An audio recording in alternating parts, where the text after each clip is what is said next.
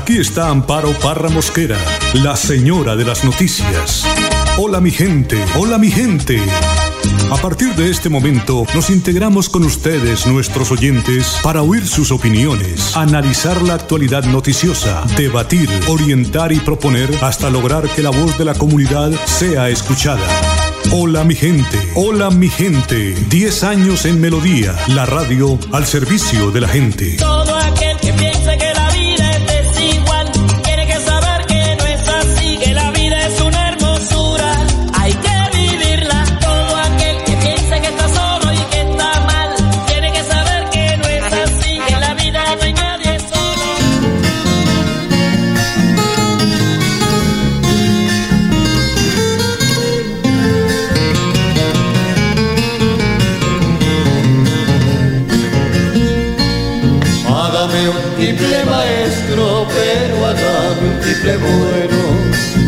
Que y toque bambucos y cante bambucos viejos, iguales a los que llevo como un tesoro en secreto.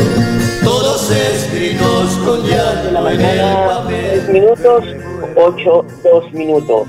Hola mi gente, muy pero muy buenos días. Les saludo hoy viernes 15 de mayo. Para mí y para mi familia hoy es una fecha muy pero muy especial. Cumple dos añitos mi nieto menor Jerónimo Silva Parra. Soy de mi cara porque vive conmigo. Dios me lo colme de salud, de bienestar y muchas bendiciones. Feliz cumpleaños, mi Jerito. Bueno, y hoy 15 de mayo también saludamos a todos los docentes, los maestros de nuestro departamento, porque el 15 de mayo de 1950 fue proclamado San Juan Bautista de la Salle como patrono de los educadores por parte del Papa Pío XII, por lo que ese año y ese mismo año la presidencia de la República declaró a esta fecha como el Día del Maestro en Colombia. Este año, en pleno confinamiento, sin las acostumbradas marchas de docentes que como gremio tienen reparos a decisiones del gobierno, incumplimiento de compromisos que ha hecho el gobierno con los maestros del país, pues tendrán que hacerlo. Será de forma virtual cada docente. Saludamos a todos los docentes. Feliz día para ellos, que son el gran soporte de nuestra sociedad. Don Arnulfo Fotero, como siempre, en la edición y musicalización de este su programa Hola mi gente. Y hoy el Padre Sassano nos habla de los tipos de amor que tiene la humanidad. Juan 15 del 9 al 17. Tipos de amor. El primer amor que te voy a presentar es el amor eros. Es ese amor que se reduce a lo sensual y de ahí viene la palabra eros, de lo erótico, en donde tiene un principio y también tiene un fin. Se enciende como fuego, pero pronto se hace cenizas. Está anclado en los sentimientos, que en mitad siento y en mitad me miento, cuando solo se reduce a lo sensual y sentimental, y eso se cae en un estado de tintes de inestabilidad. Claro, es intenso, pero también es hiriente, porque pasa por incluso esa situación de que me mira, no me miró, que hizo esto, que no hizo esto. Controlar hasta incluso la foto de Facebook, Twitter, Instagram, controlarlo todo el tiempo. Pero eso sí, terminando solo en lo sensual, solo en lo sentimental. No genera, comienza y termina. Pero hay un segundo eje que es el amor fraternal, ese amor de un padre a un hijo, en donde esa mamá o ese papá es capaz de hacer lo que sea por su hijo, obvio que también tiene sus límites. Ese amor está marcado en las entrañas, porque marca la vida de esa persona. Es un amor que marca y deja cicatriz, a la cual un hijo capaz que no lo comprende, porque uno, y te lo voy aclarando, no puede ser el mejor papá o la mejor mamá, no puede muchas veces, no lo logra, pero dan lo que pueden. Sí, dan lo que pueden. A veces lo que pueden Capaz que para ese hijo es insuficiente,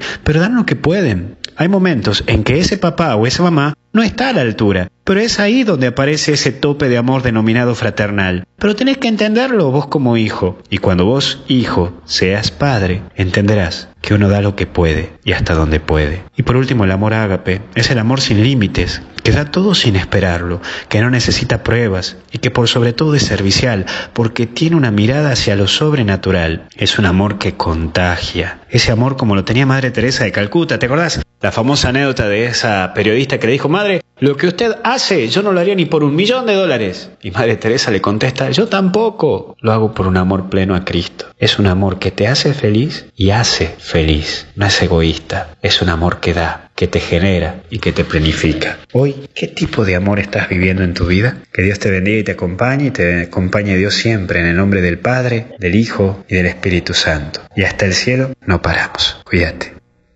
Y hasta el cielo no paramos, Padre. 8 de la mañana, 6 minutos. Saludo a Nora Cáceres, la secretaria del Sindicato de Educadores de Santander, porque en este mini homenaje que estoy rindiendo a los docentes del departamento, la invito para que brinde el saludo de fortaleza a sus compañeros y sobre la importancia de los docentes en nuestra sociedad. Muy buenos días. Muy buenos días, doña Amparo. Muchísimas gracias por su invitación y expresar hoy, en el Día del Maestro, a todos los educadores de Santander y Colombia nuestra más profunda admiración y un saludo muy fraternal. Cabe resaltar que el papel de los maestros en la sociedad siempre ha estado ahí y hoy más que nunca este papel se ve demostrado cuando estamos hoy confinados en esta pandemia, el valor de su trabajo, lo imperioso que es valorar ese trabajo de acompañamiento a nuestros hijos, a nuestros muchachos, a nuestros niños, que no solamente corresponde a la formación académica, que es muy valiosa, muy importante por formación intelectual, sino también por los valores que se inculcan, por la formación integral que se da en todos los aspectos. Pero de igual manera, señalar que en la escuela también es el otro refugio que encuentran los niños para poder distensionar las situaciones que se dan en el lugar. Hoy estamos diciéndole a las diferentes estancias, requerimos que se les dé el valor que corresponde en trato, en reconocimiento por parte del Estado, por parte de los padres de familia, por parte de los mismos estudiantes, porque hay maestros que se quejan a veces de su grosería, de pronto de su situación como el trato. Y en ese orden de ideas, creo que aquí se trata es de construir, de hacer una causa común por la sociedad, por la familia. Entonces, el llamado es eso, a que trabajemos todos por una sociedad más justa, más equitativa y lógicamente eso se hace en la escuela, se hace desde la familia y con la injerencia del Estado. El llamado es ese y en ese sentido hoy más que nunca recalcar que con todas las dificultades de la educación virtual, esta no puede ser la educación del futuro, así haya muchos, muchos eh, tecnología en el mundo. Hoy más que nunca cobra valor la educación presencial, el contacto con los niños, el vernos, el poder actuar, interactuar unos con otros. Entonces, para todos los maestros de Santander y de Colombia, mi profunda admiración, mis saludos, mi respeto y feliz día. Pues muchas gracias, Nora. Y la figura del docente es importantísima en todas las sociedades porque en ellas y en ellos confiamos una parte fundamental que son nuestros hijos para la educación. De este modo, los alumnos pueden constituirse como personas y construir también una buena relación con el resto de la sociedad. Para todos los docentes del departamento de Santander, que de verdad pasen un feliz día y gracias, profe. Y el Ministerio de Salud reportó 680 casos nuevos para llegar a un total de 13.610. Oígase bien, 13.610 en el país y el coronavirus deja 525 muertos. Ya son 3.358 los recuperados. Santander se mantiene con 42 casos, la mayoría recuperados, solo tres están en espera de que se hagan esa nueva prueba.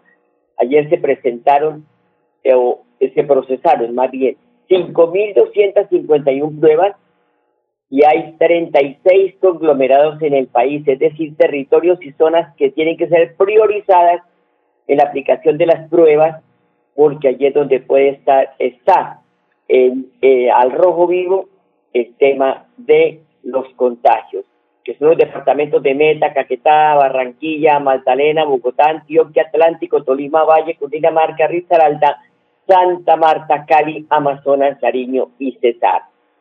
Y el secretario de Salud de Santander, Javier Villamizar, ha confirmado que el municipio de Villanueva está libre de coronavirus. Comunicarle a los santanderianos que en el momento que recibimos un caso positivo del municipio de Villanueva, desplazamos un equipo de la Secretaría de Salud Departamental donde realizamos el cerco epidemiológico y tomamos muestras, contactos estrechos con este paciente. Ya el día de ayer salieron los resultados de estos contactos estrechos donde todos resultaron negativos. Entonces quiero darle un parte de tranquilidad a todos los santanderianos y muy especialmente al municipio de Villanueva y lo podemos decir que están libres de COVID. Bueno, ahí está una buena noticia para el sur del departamento de Santander y según el gobernador Mauricio Aguilar, el departamento estaría listo para iniciar la normalidad en el comercio y otros sectores por estar libre de COVID-19. Un saludo muy especial para todos los santanderianos. Amanecimos con buenas noticias, tres casos recuperados de COVID-19 en nuestro departamento. Se trata de un hombre de 34 años en Bucaramanga, al igual que un niño de 3 años en la misma ciudad y un hombre de 61 años en la ciudad de Piedecuesta. Tan solo nos quedan tres casos activos de los pacientes con COVID-19 en nuestro territorio. Nuestro llamado a no bajar la guardia, a no llenarnos de confianza, a mantener los elementos de protección, a cumplir los protocolos de bioseguridad y también usar estos elementos como el tapabocas, el lavado de manos, el gel antibacterial, para que también salvaguardemos y protejamos la vida y la salud de todos los santanderianos. Ya se nos acerca la reactivación total de nuestra economía al interior del departamento, pero tenemos que mantener estos elementos de protección y desde luego las normas de bioseguridad para protegernos entre todos. Vamos por buen camino, vamos adelante en nuestro departamento de Santander. Pero no hay que bajar la guardia. 8 de la mañana, 13 minutos. Esa noticia sí se tiene que decir, no hay derecho. Los policías bajaron a usuarios de buses por sobrecupo en Bucaramanga las autoridades realizan controles para evitar que se exceda la cantidad de pasajeros en el transporte. Durante la mañana de este miércoles y en plena hora pico, uniformados de la metropolitana abordaron buses del Sistema Integrado de Transporte Masivo Metrolínea en Bucaramanga para verificar el cumplimiento de la normatividad estipulada en la resolución 677 del Ministerio de Salud, la cual indica la ocupación máxima de estos vehículos y las medidas de bioseguridad que se deben tomar al momento de ingresar al sistema. En algunos buses que cedían la capacidad máxima permitida del 35% de la ocupación, violaban la distancia mínima requerida de un metro entre pasajeros. Los uniformados tuvieron que bajar usuarios en de estos buses para evitar un eventual contagio del interior eh, pues del sistema, al interior del sistema. Tengo que decir lo siguiente, mire, es que no hemos acostumbrado a tener esa distancia Ayer estuve haciendo una cola en uno de los dispensarios de eh, entrega de medicamentos y es que la gente llega y se monta y yo eh, con toda la pena le decía, por favor, guardemos la distancia, porque ahí es donde está el contagio, ahí es donde pueden ocurrir estos problemas y podemos traerlos a la casa. Entonces, por favor, eh, no, no, no excedamos los límites de que nos entregan las autoridades para poder de esa manera cumplir con eh, esta situación que se nos viene presentando lamentablemente. Voy a ir a la pausa y ya regresamos. Hola mi gente, hola mi gente, 10 años de comunicación y servicio. Establecemos el puente para buscar solución a los problemas que denuncia la comunidad. Creamos conciencia sobre los deberes y derechos de los ciudadanos. Debatimos responsablemente el acontecer noticioso de la región. Estamos del lado del pueblo en sus campañas cívicas y ciudadanas. Hola mi gente, hola mi gente. Hola mi De lunes a viernes a las 8 de la mañana. Hola mi gente, un compromiso diario con la comunidad. Un micrófono abierto para el pueblo. Conduce Amparo Parra Mosquera, la señora de las noticias Noticias. Los problemas de la comunidad son importantes para nosotros. Denúncielos. Llámenos ahora mismo a nuestros automáticos 630-4870 y 630-4794 o hágalo a través de la página web www.melodiaenlinea.com.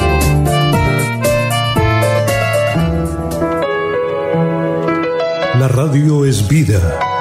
La radio es optimismo y esperanza. La radio fue primero. La radio fue ayer, es hoy y será mañana. La radio, tu compañía de siempre. Somos la radio, somos la radio. Y hoy, como siempre, entramos en tu casa porque somos parte de tu familia en esta lucha por la vida. Con Radio Melodía y Hola mi gente, quédate en casa.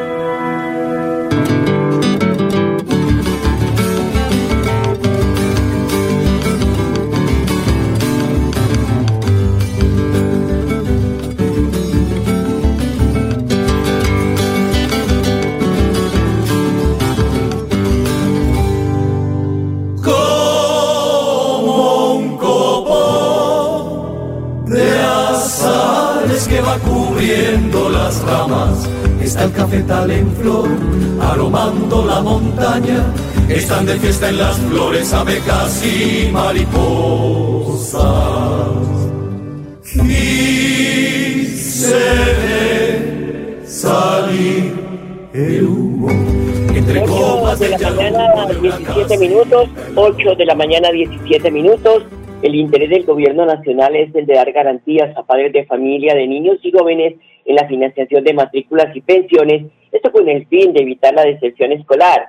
Según la ministra de Educación María Victoria Angulo, las buenas noticias están en los siguientes planes de crédito. Hoy venimos con muchas noticias de educación. En este primer bloque vamos con los anuncios, presidente. Y como usted dice, pues aprovecho estos micrófonos también para agradecer muchísimo al Ministerio de Hacienda. Un trabajo colegiado del presidente, el Ministerio de Hacienda y nosotros que nos permite darle los siguientes anuncios al sector. Lo habían esperado muchísimo, las familias, las instituciones, los estudiantes. Voy a ir a detalle porque creo que esta información obviamente le da respuesta, como dijo el señor presidente, a muchas necesidades y requerimientos de la comunidad educativa en Colombia.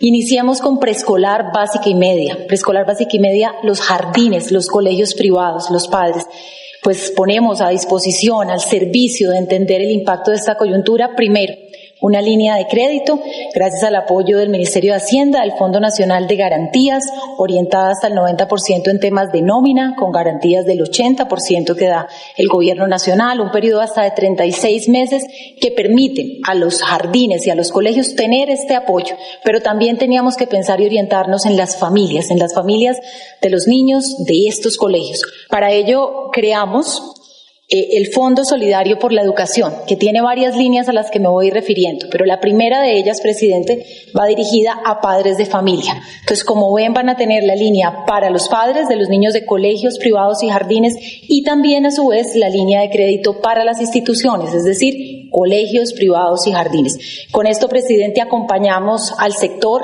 de la educación preescolar básica y media y avanzamos también en entender las necesidades de la educación superior, a quien ahora me voy a, pasar a dar el detalle. Yo diría que la primera noticia para la educación superior, para instituciones públicas y privadas, nos están escuchando los rectores, los maestros de esas instituciones, viene una línea de crédito también. Esta línea de crédito va por 1.5 billones. La línea que mencionaba para jardines y colegios es por un billón, es decir, 2.5 billones. Me concentro nuevamente en educación superior, entonces línea por 1.5 billones, tiene también muy buenas condiciones dependiendo del tamaño de la institución, tiene condiciones referidas a plazo, a garantía, también va para el cubrimiento de nómina y tienen una garantía del Estado de 80% con su respectivo periodo de gracia. Pero ¿qué también nos pedían? ¿Cuál era la solicitud también del sector? Pensar en los estudiantes. Entonces, para los estudiantes, una línea de crédito de Findeter, donde las instituciones que acudan a ella por 200 mil millones podrán estructurar mecanismos de financiación para alivianar también la forma, el cobro, los tiempos a los estudiantes de las instituciones de educación superior. ¿Y qué pasa, presidente, con las instituciones de educación pública, que han sido también su obsesión, además de honrar los acuerdos y todos los recursos adicionales que le hemos dado al sector? Pues también, como usted dice, concurrir, concurrir con recursos que están en este mismo fondo y que van a apoyar eh, con un monto de recursos este valor que tienen que pagar los estudiantes de las universidades públicas. Bueno, pero hay que decirle, ministra, que un estudio del Laboratorio de Economía de la Educación de, la Universidad Javeriana nos dice que solo el 17% de los estudiantes rurales tienen internet y computador. El Ministerio de Educación pues debe implementar otros modelos alternos para la virtualidad. Ya lo está diciendo que lo están haciendo porque de los más de dos millones 400 mil estudiantes de los colegios rurales del país, solo el 17% de ellos tienen acceso a Internet y a computador, es decir, aproximadamente 408 mil niños. Esto pues es muy complicado para, como decía Nora Cáceres, para que la educación sea virtual si no se tiene una plataforma importante.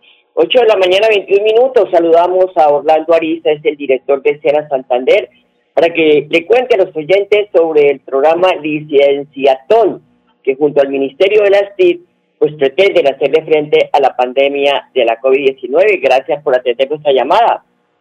Un saludo muy especial a todos los oyentes. Sí, con el fin de, de, mitigar los actuales desafíos que enfrenta la salud pública en el país a consecuencia del COVID-19, el SENA se unió, se unió, a la estrategia del Ministerio de Ciencia, Tecnología e, e Innovación, MinCienciatón, con el objeto de apoyar y cofinanciar la creación de 32 proyectos orientados a la investigación y al desarrollo de tecnologías que contribuyan eficazmente a la solución de esta problemática. Los recursos suman 32 mil millones de pesos, de los cuales eh, el SENA destinó 6 mil millones de pesos y el Ministerio de Ciencias, Tecnologías e Innovación destinó 26 mil millones de pesos.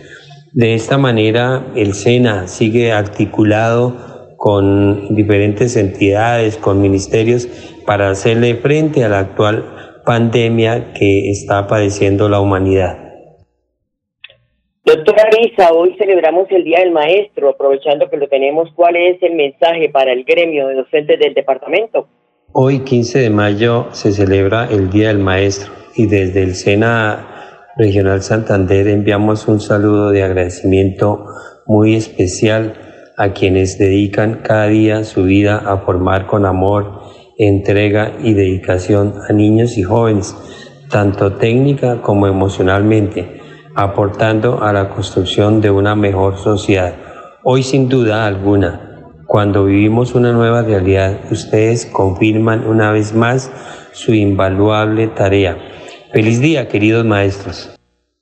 Pues muchas gracias, señor director del SENA de Santander, doctor Ariza, por su tiempo y que tenga un buen día. Les contamos también que la rectora de la institución educativa rural Bosconia están felices, están que no caben de la dicha porque los estudiantes por fin consumirán agua de buena calidad. Recordemos que don Jorge Castellanos, el profesor Castellanos en este espacio, siempre reiteraba que no había agua potable en las escuelas rurales. Pues Dalci Esperanza Ortega Suárez es la rectora de la institución y así nos lo cuenta. Va a favorecer la planta a 120 niños, porque son para cinco. son eh, Los Santos, la comunidad de Los Santos, Bolartí, Cuchilla Alta, Monserrate y La Capilla. Las veredas como por, por eso somos rurales, porque no llega agua potable.